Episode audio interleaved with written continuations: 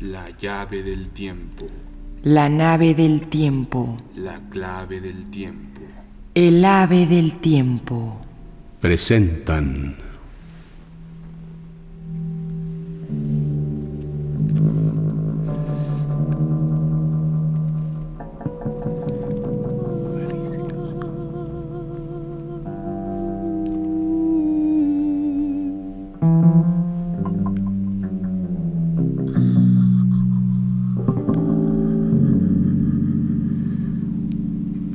París se quedó sin Julio.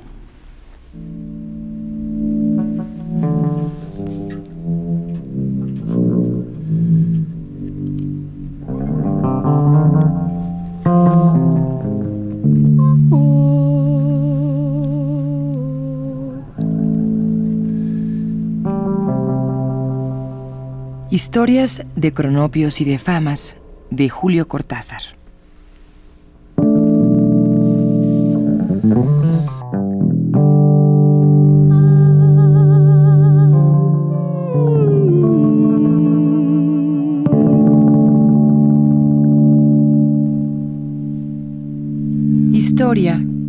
Un oso blando.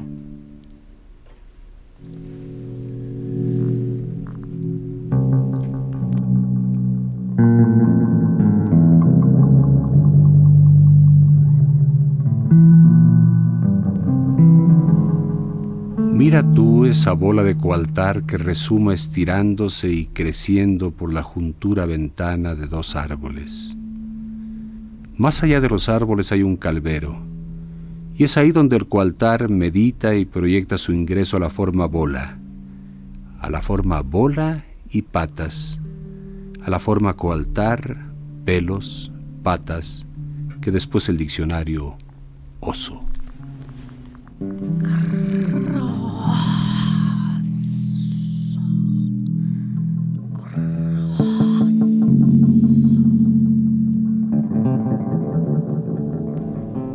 Ahora el coaltar bola emerge húmedo y blando, sacudiéndose hormigas infinitas y redondas.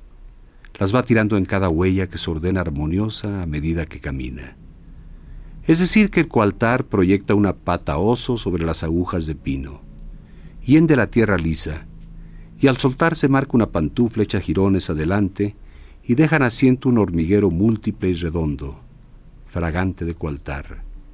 Así a cada lado del camino, fundador de imperios simétricos, va la forma, pelos, patas, aplicando una construcción para hormigas redondas que se sacude húmedo.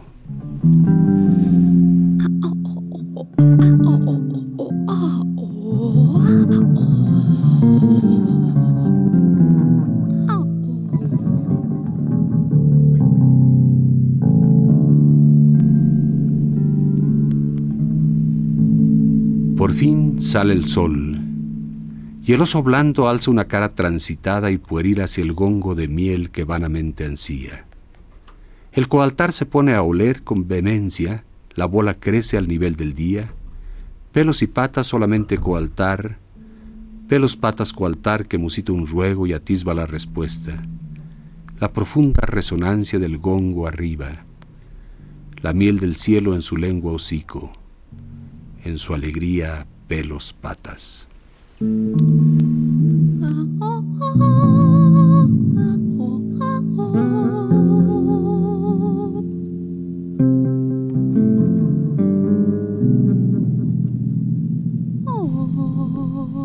Tema para un tapiz.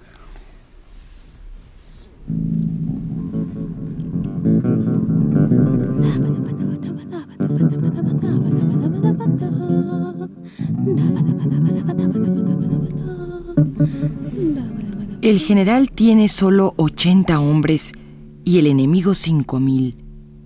En su tienda el general blasfema y llora. Entonces escribe una proclama inspirada que palomas mensajeras derraman sobre el campamento enemigo. 200 infantes se pasan al general. Sigue una escaramuza que el general gana fácilmente y dos regimientos se pasan a su bando. Tres días después, el enemigo tiene solo 80 hombres y el general 5000. Entonces, el general escribe otra proclama y 79 hombres se pasan a su bando. Solo queda un enemigo, rodeado por el ejército del general que espera en silencio.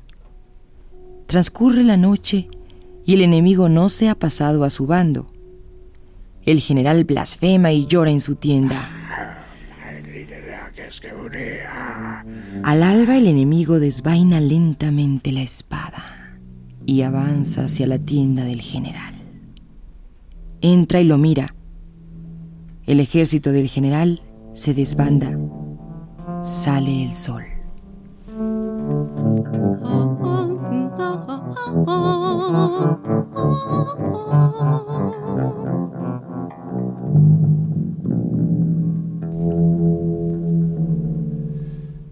Propiedades de un sillón.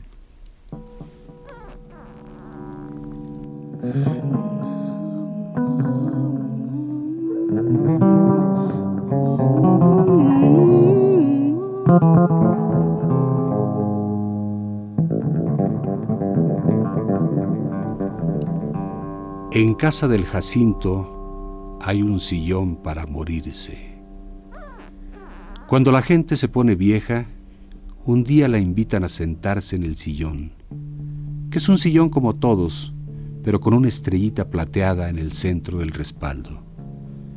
La persona invitada suspira, mueve un poco las manos como si quisiera alejar la invitación y después va a sentarse en el sillón y se muere.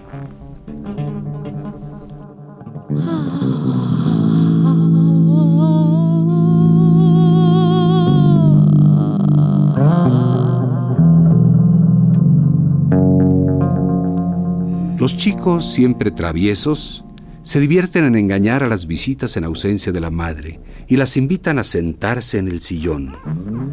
Como las visitas están enteradas pero saben que de eso no se debe hablar, miran a los chicos con gran confusión y se excusan con palabras que nunca se emplean cuando se habla con los chicos, cosa que a estos los regocija extraordinariamente. Al final las visitas se valen de cualquier pretexto para no sentarse, pero más tarde la madre se da cuenta de lo sucedido y a la hora de acostarse hay palizas terribles. No por eso escarmientan. De cuando en cuando consiguen engañar a alguna visita cándida y la hacen sentarse en el sillón. En esos casos los padres disimulan, pues temen que los vecinos lleguen a enterarse de las propiedades del sillón y vengan a pedirlo prestado para hacer sentar a una u otra persona de su familia o amistad. Entre tanto los chicos van creciendo y llega un día en que sin saber por qué dejan de interesarse por el sillón y las visitas.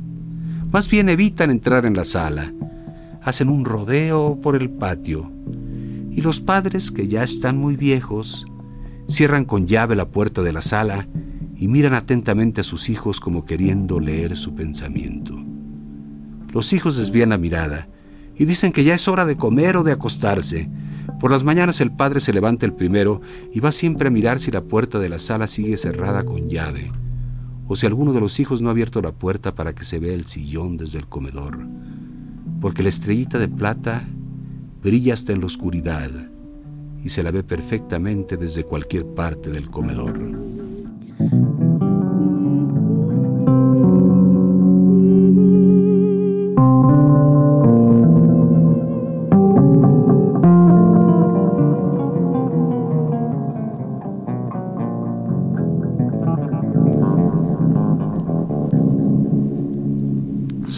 Con agujero en la memoria.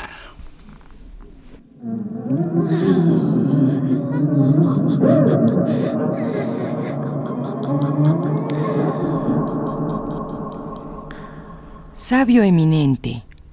Historia romana en 23 tomos. Candidato seguro Premio Nobel. Gran entusiasmo en su país. Súbita consternación rata de biblioteca a full time, lanza grosero panfleto denunciando omisión caracalla. Relativamente poco importante. De todas maneras, omisión. Admiradores estupefactos consultan Pax Romana ¿Qué artista pierde el mundo varo? Devuélveme mis legiones, hombre de todas las mujeres y mujer de todos los hombres. Cuídate de los idus de marzo. El dinero no tiene olor, con este signo vencerás. Ausencia incontrovertible de Caracalla. Consternación. Teléfono desconectado. Sabio no puede atender al rey Gustavo de Suecia, pero ese rey ni piensa en llamarlo. Más bien otro que disca y disca vanamente el número, maldiciendo en una lengua muerta.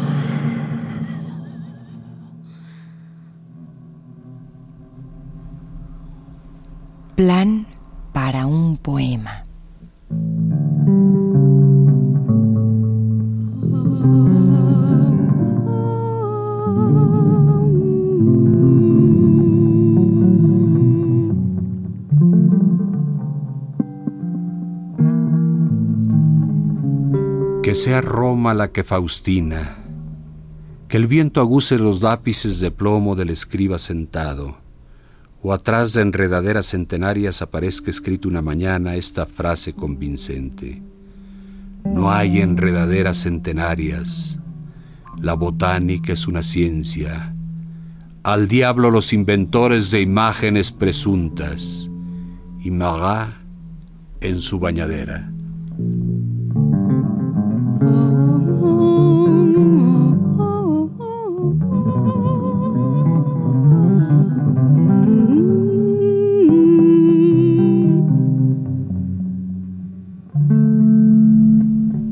También veo la persecución de un grillo por una bandeja de plata, con la señora Delia que suavemente acerca una mano semejante a un sustantivo y cuando va a atraparlo el grillo está en la sal.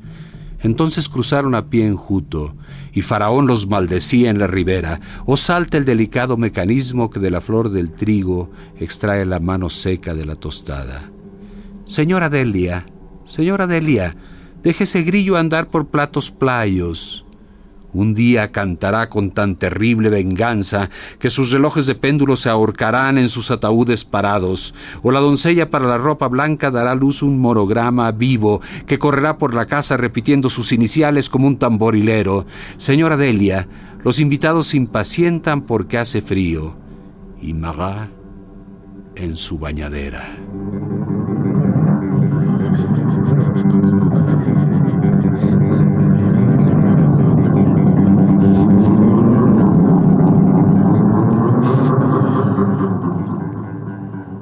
Fin que sea Buenos Aires en un día salido y reilado, con trapos al sol y todas las radios de la cuadra, vociferando al mismo tiempo la cotización del mercado libre de girasoles. Por un girasol sobrenatural se pagó en Linière 88 pesos. Y el girasol hizo manifestaciones oprobiosas al reporter eso, un poco por cansancio luego del recuento de sus granos, en parte porque su destino ulterior no figuraba en la boleta de venta. Al atardecer habrá una concentración de fuerzas vivas en la Plaza de Mayo. Las fuerzas irán por distintas calles hasta equilibrarse en la pirámide y se verá que viven gracias a un sistema de reflejos instalado por la municipalidad. Nadie duda de que los actos se cumplirán con la máxima brillantez, lo que ha provocado, como es de suponer, una extraordinaria expectativa. Se han vendido palcos. Irán el señor cardenal, las palomas, los presos políticos, los tranviarios, los relojeros, las dádivas, las gruesas señoras. Y Marat en su bañadera.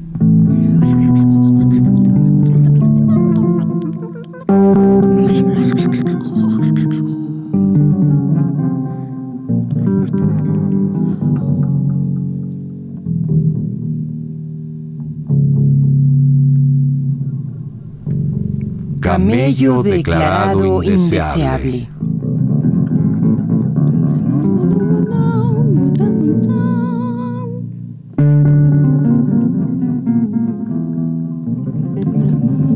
Aceptan todas las solicitudes de paso de frontera, pero Guk, camello, inesperadamente declarado indeseable. Acude Gook a la central de policía, donde le dicen nada que hacer. Vuélvete al oasis. Declarado indeseable, inútil tramitar solicitud. Tristeza de Guk. Retorno a las tierras de infancia. Y los camellos de familia, y los amigos, rodeándolo. ¿Y qué te pasa?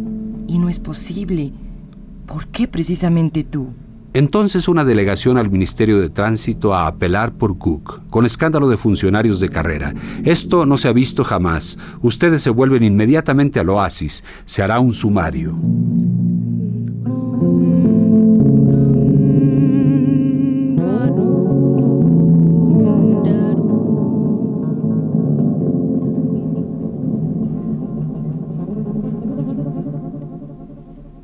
Guk en el oasis come pasto un día, pasto otro día. Todos los camellos han pasado la frontera. Guk sigue esperando.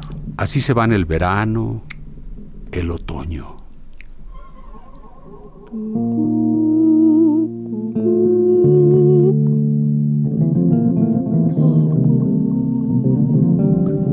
Luego Guk de vuelta a la ciudad parado en una plaza vacía. Muy fotografiado por turistas contestando reportajes. Vago prestigio de Guk en la plaza. Aprovechando busca salir, en la puerta todo cambia, declarado indeseable. Guk baja la cabeza. Busca los ralos pastitos de la plaza. Un día lo llaman por el altavoz y entra feliz en la central. Allí es declarado indeseable.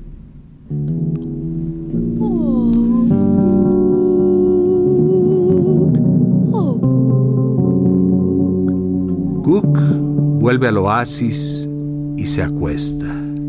Come un poco de pasto y después apoya el hocico en la arena. Va cerrando los ojos mientras se pone el sol. De su nariz brota una burbuja que dura un segundo más que él.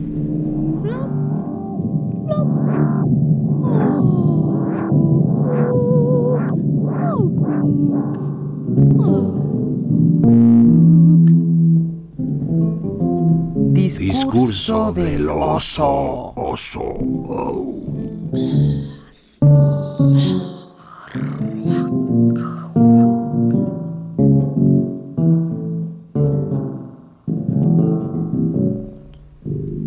Soy el oso de los caños de la casa. Subo por los caños en las horas de silencio, los tubos de agua caliente, de la calefacción, del aire fresco. Voy por los tubos de departamento en departamento y soy el oso que va por los caños.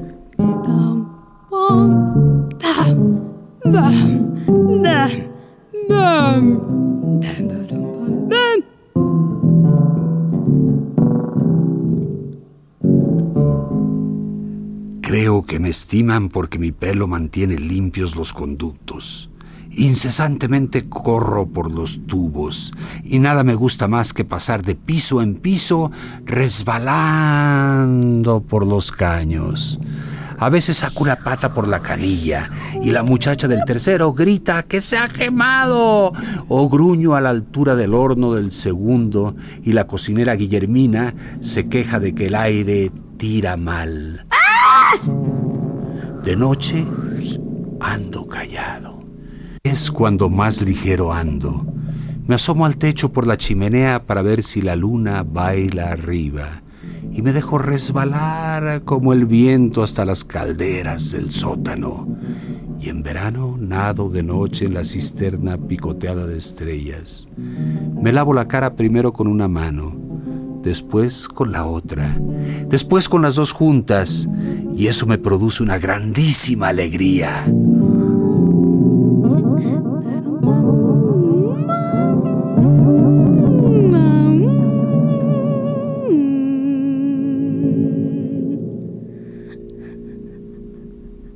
Entonces resbalo por todos los caños de la casa gruñendo contento, y los matrimonios se agitan en sus camas y deploran la instalación de las tuberías. Algunos encienden la luz y escriben un papelito para acordarse de protestar cuando vean al portero.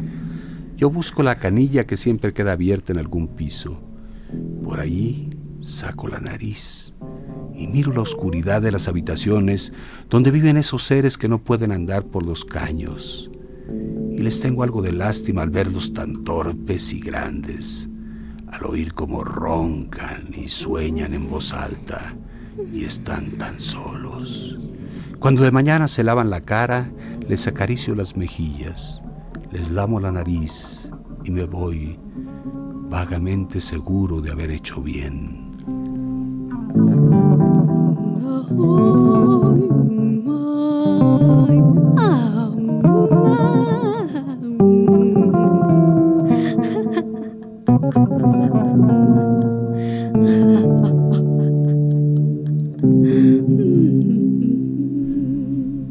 Retrato del casuar.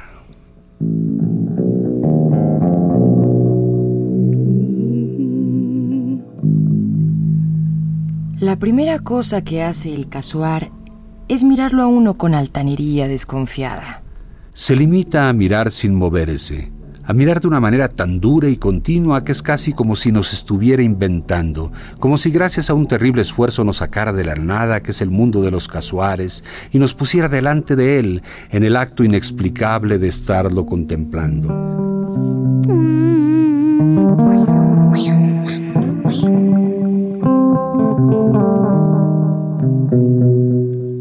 De esta doble contemplación, que acaso solo es una, y quizá en el fondo ninguna, nacemos al casuar y yo. Nos situamos, aprendemos a desconocernos. No sé si el casuar me recorta y me inscribe en su simple mundo. Por mi parte, solo puedo describirlo, aplicar a su presencia un capítulo de gustos y disgustos.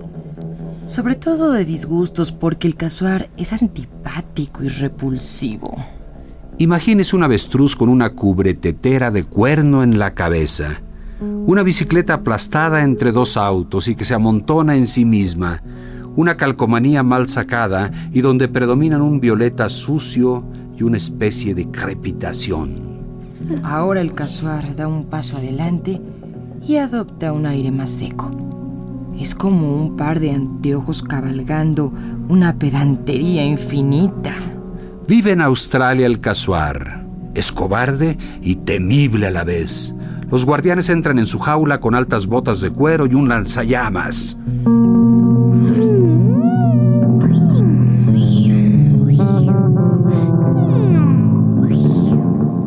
Cuando el casuar cesa de correr despavorido alrededor de la cazuela de afrecho que le ponen y se precipita con saltos de camello sobre el guardián, no queda otro recurso que abrir el lanzallamas. Y entonces se ve esto. El río de fuego lo envuelve y el casuar con todas las plumas ardiendo avanza sus últimos pasos mientras prorrumpe en un chillido abominable.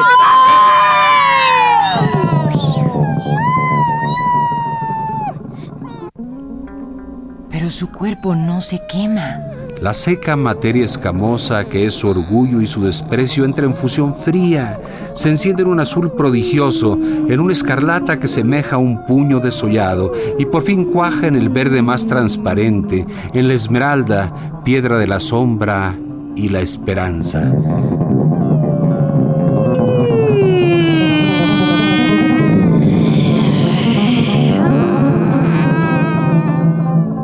El casuar se deshoja rápida nube de ceniza, y el guardián corre ávido a posesionarse de la gema recién nacida. El director del zoológico aprovecha siempre ese instante para iniciarle proceso por maltrato a las bestias y despedirlo.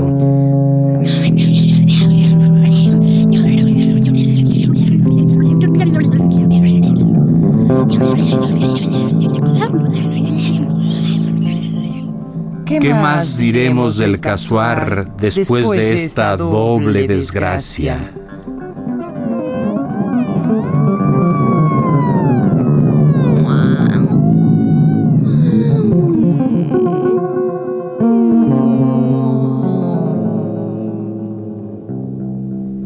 aplastamiento de las gotas.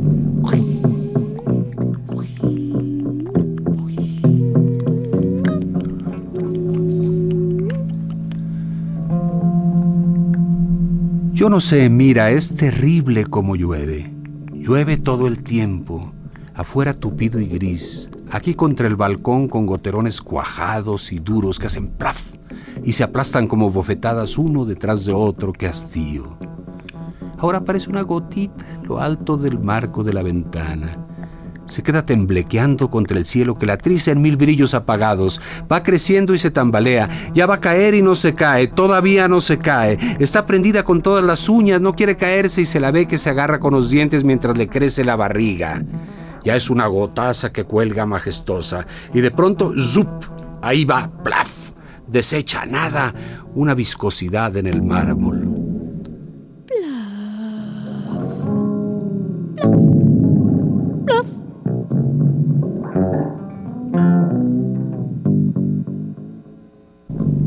Pero las hay que se suicidan y se entregan enseguida, brotan en el marco y ahí mismo se tiran.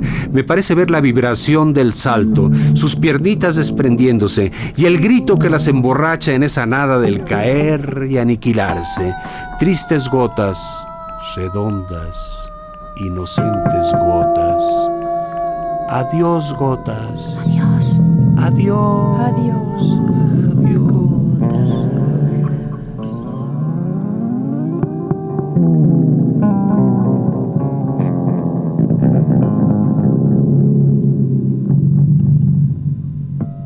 París se quedó sin Julio.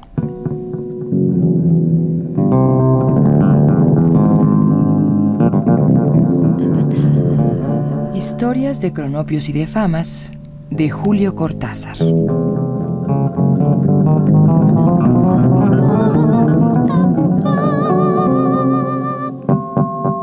Narración Rita Abreu y Juan López Moctezuma.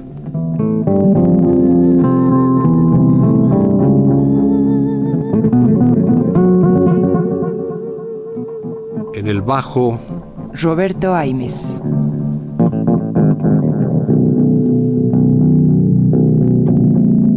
cantando Sol Herrera.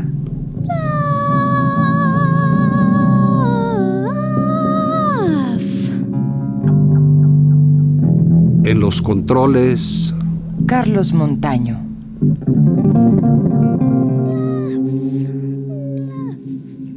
Textos propiedad de Alfaguara Literaturas México.